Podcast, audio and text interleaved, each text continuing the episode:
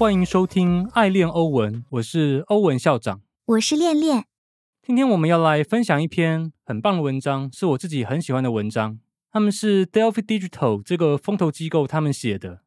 恋恋，先帮我们介绍一下 Delphi Digital 是什么样的公司？好，Delphi Digital 是一家知名的加密货币研究、顾问和投资公司。他们专注于区块链技术、数字资产和去中心化金融领域的研究与投资。该公司由一群资深专家组成，致力于为客户提供深入的市场分析、策略建议和投资机会。Delphi Digital 的主要业务包括市场研究报告、顾问服务以及投资管理。他们的客户群体涵盖新创公司、企业和投资者等各类型组织。有很多风投机构都会出报告，而 Delphi Digital 是我个人最喜欢的。那我们今天导读这篇文章是跟公链相关。但是是去年九月的文章，虽然有一点旧，但它分析了整个公链赛道内容，我觉得相当的完整。所以我们会沿用这篇文章的框架，然后更新一些公链目前最新的发展，来解读目前公链赛道的趋势。那也会分享个人比较喜欢的公链。这篇文章连接我们会放在下方资讯栏中，有兴趣的伙伴我们可以去看看。那练练先帮我们介绍一下这篇文章大概在讲什么。这篇文章真的蛮长的，我费了一番功夫才读完。Delphi Digital 撰写这篇文章的目的是深入研究并分析加密货币市场上各种不同的公链平台。他们试图找出哪个公链平台最有可能成为跨链 DeFi 的最佳选择。文章对各个生态系统的技术特性、速度、去中心化程度以及市场情况等方面进行了详细比较和分析，并在综合考虑这些因素后。选择了 Cosmos 作为他们认为最适合的平台。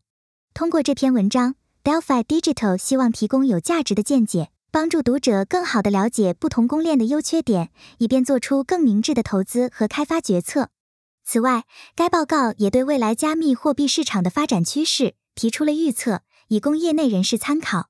那 Delphi Digital 他们在评估各公链的时候，有哪些是他们的重点呢？Delphi Digital 在比较各个公链生态系统时，主要围绕以下几个方向进行评估：一、技术特性，分析每个公链的技术架构、共识机制、扩展性和互操作性等方面，了解其在实现跨链 DeFi 应用方面的优势和局限；二、速度，评估区块链的交易速度、区块确认时间等因素，确保所选择的公链能够支持高速，并且拥有良好用户体验。三、去中心化程度，衡量公链的去中心化水平，包括验证者数量、中本聪系数等指标，以确保其具有足够的安全性、活跃度和抗审查的能力。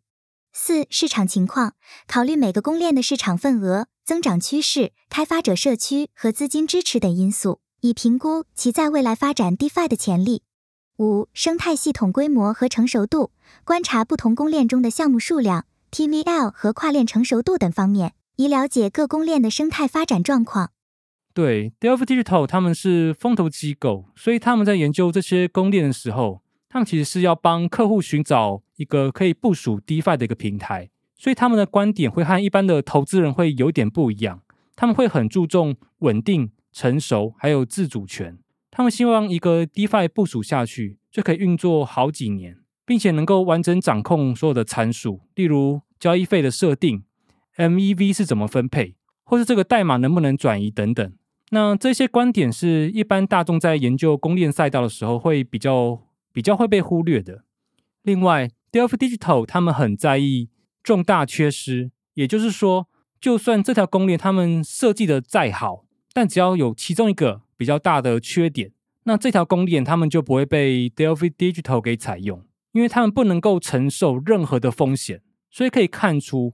他们是在寻找命最久的公链，或者说他们在寻找最稳定的一条公链。他们希望这条公链可能好几年，甚至好几十年都不会出事情。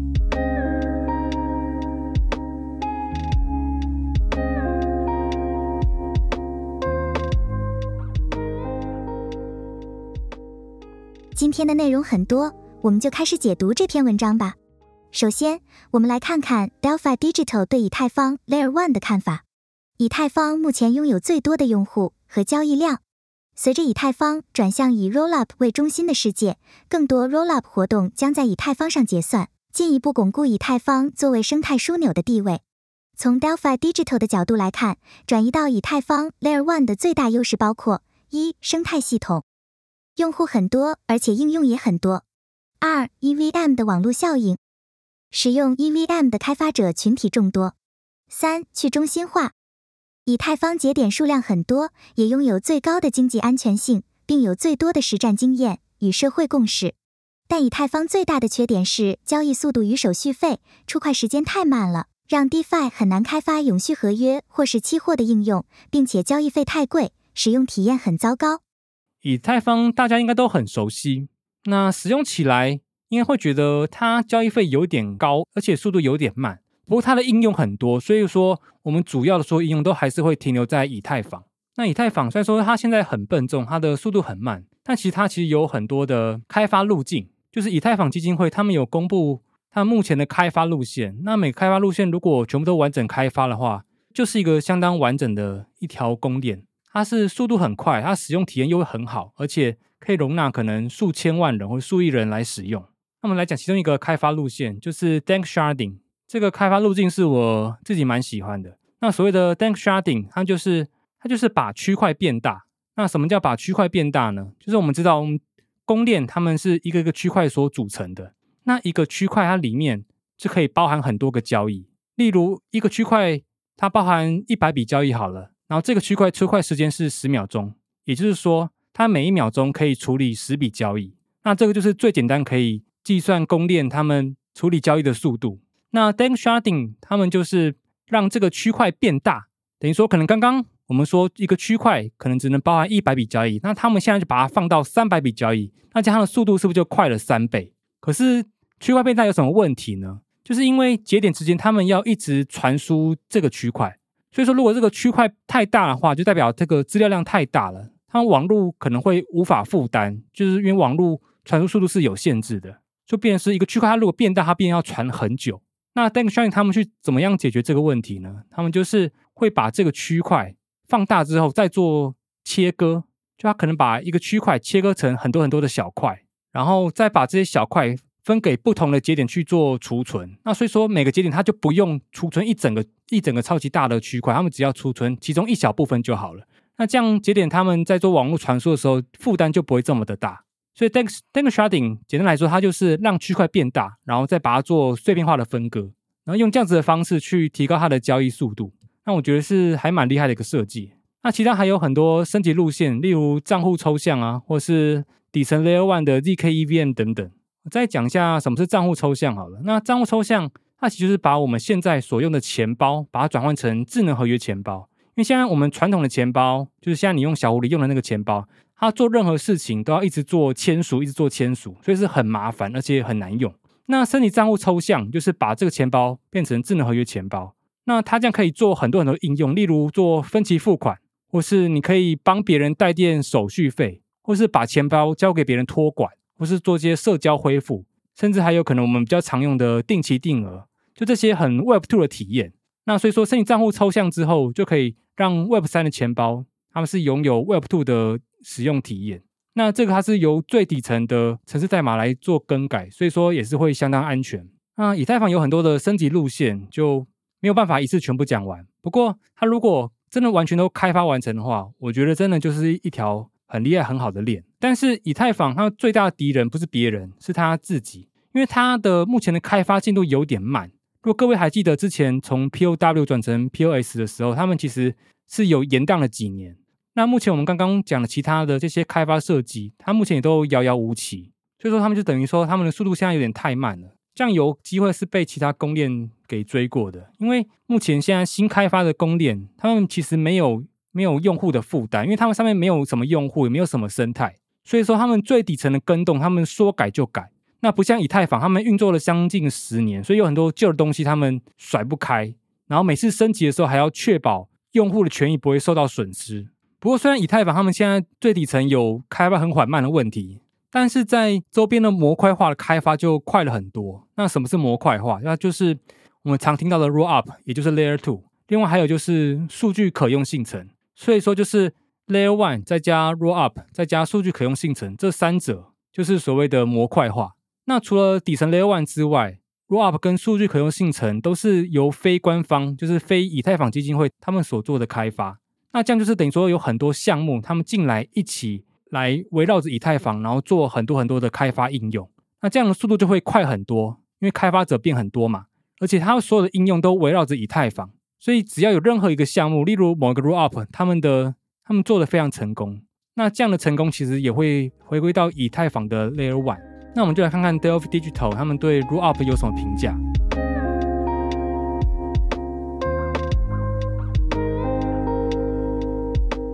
好，Delphi Digital 认为 Rollup 不但提升了交易速度，也维持了安全性，但目前最大的问题是，协助排列交易的排序器，也就是 Sequencer 是非常中心化的，是由项目方在独立运行，所以只要 Sequencer 故障，就会导致交易中断。另一个问题是跨链体验，各个 Rollup 之间很难做跨链的操作，所以对 Delphi Digital 来说，一个随时会中断交易，并且难以发展跨链生态的平台。不是他们所喜欢的。他们另外也提到，OP Rollups 降低手续费的效果有极限，就算有之后推出的 EIP 提案，也是治标不治本。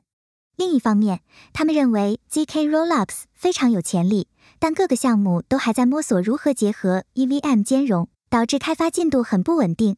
所以 zk 虽然有潜力，但未来太难以捉摸。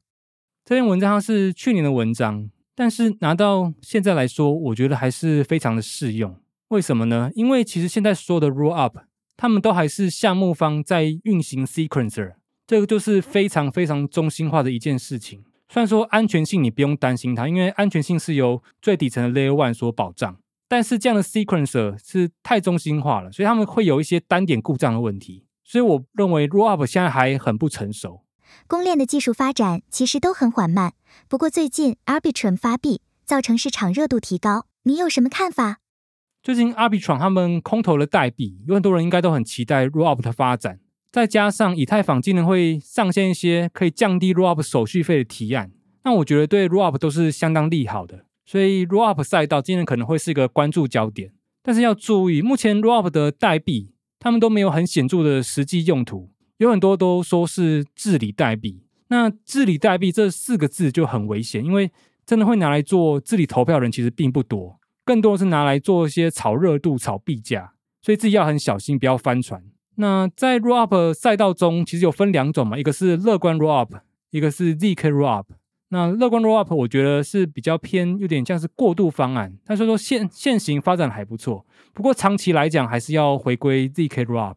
那 zk Rollup 的玩法就很多种，他们除了最基本的提高交易速度，也可以应用在隐私方面。那目前有一个很厉害的提高交易速度的方式，它就是把数据就交易数据储存在链下。因为在传统，我们是要把所有的交易数据都要传回到最底层的 Layer One 上。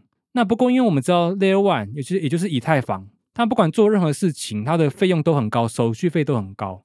那所以，如如果可以不用把数据传到 Layer One 上的话，那这样就可以就可以省去很多的手续费。那要怎么保证安全性呢？就是 zk 这个零知识证明，他们其实就可以保留这个安全性。那所以说，它就可以让数据存在链下，再用 zk 去保障它的安全性。这样它不但提高交易速度，也可以让这个费用变得比较低。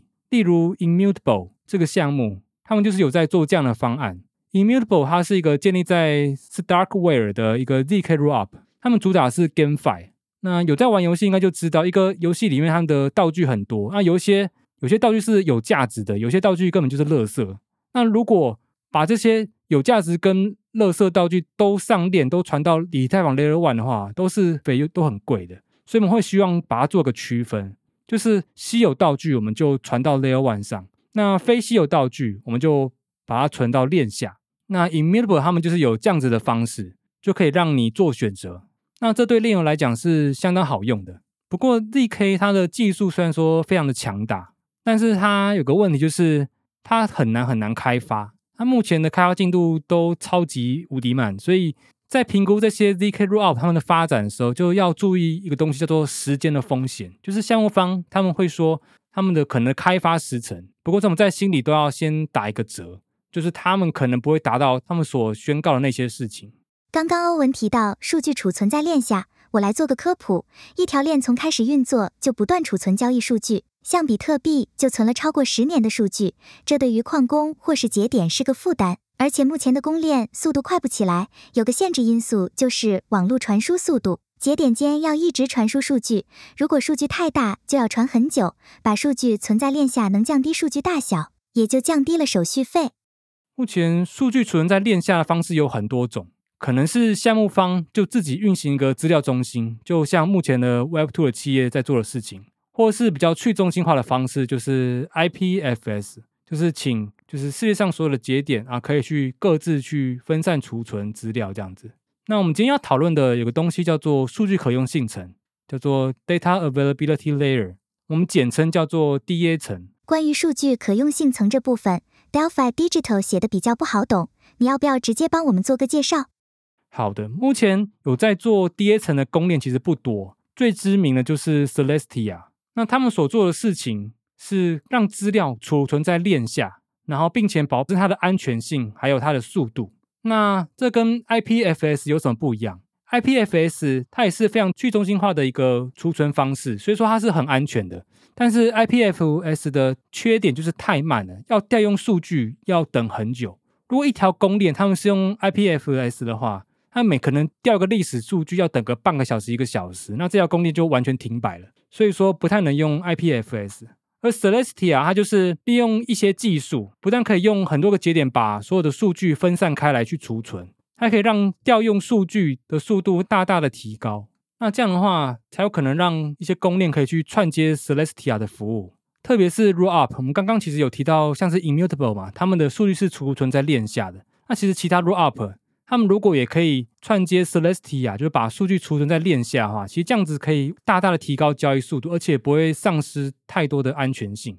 那其实这也就是模块化最厉害的地方。除了今天讲到的以太坊与模块化，Delphi Digital 还有评论其他公链。例如属于单片链的 Solana、Aptos、Sway，还有多链型的 Cosmos、Avalanche 等等。但是时间有限，我们留到下集再聊。欧文，你来帮我们今天的讨论做个小小总结。那我们今天最主要讨论就是以太坊还有模块化。以太坊它目前是用户最多、信仰最多，而且是开发者最多的一条链。虽然它目前的交易速度很慢，但是以太坊基金会他们有很完整而且很强大的开发路线。持续在运行。他们目前虽然说开发很缓慢，但是目前周边的模块化发展就填补了这个空缺。例如现在的 Rollup 非常的蓬勃，特别是乐观 Rollup，他们的开发速度还蛮快的，而且很快就可以支援 EVM，就当做一个过渡的方案，我觉得还不错。再来，我们要很关注 ZK Rollup 的发展。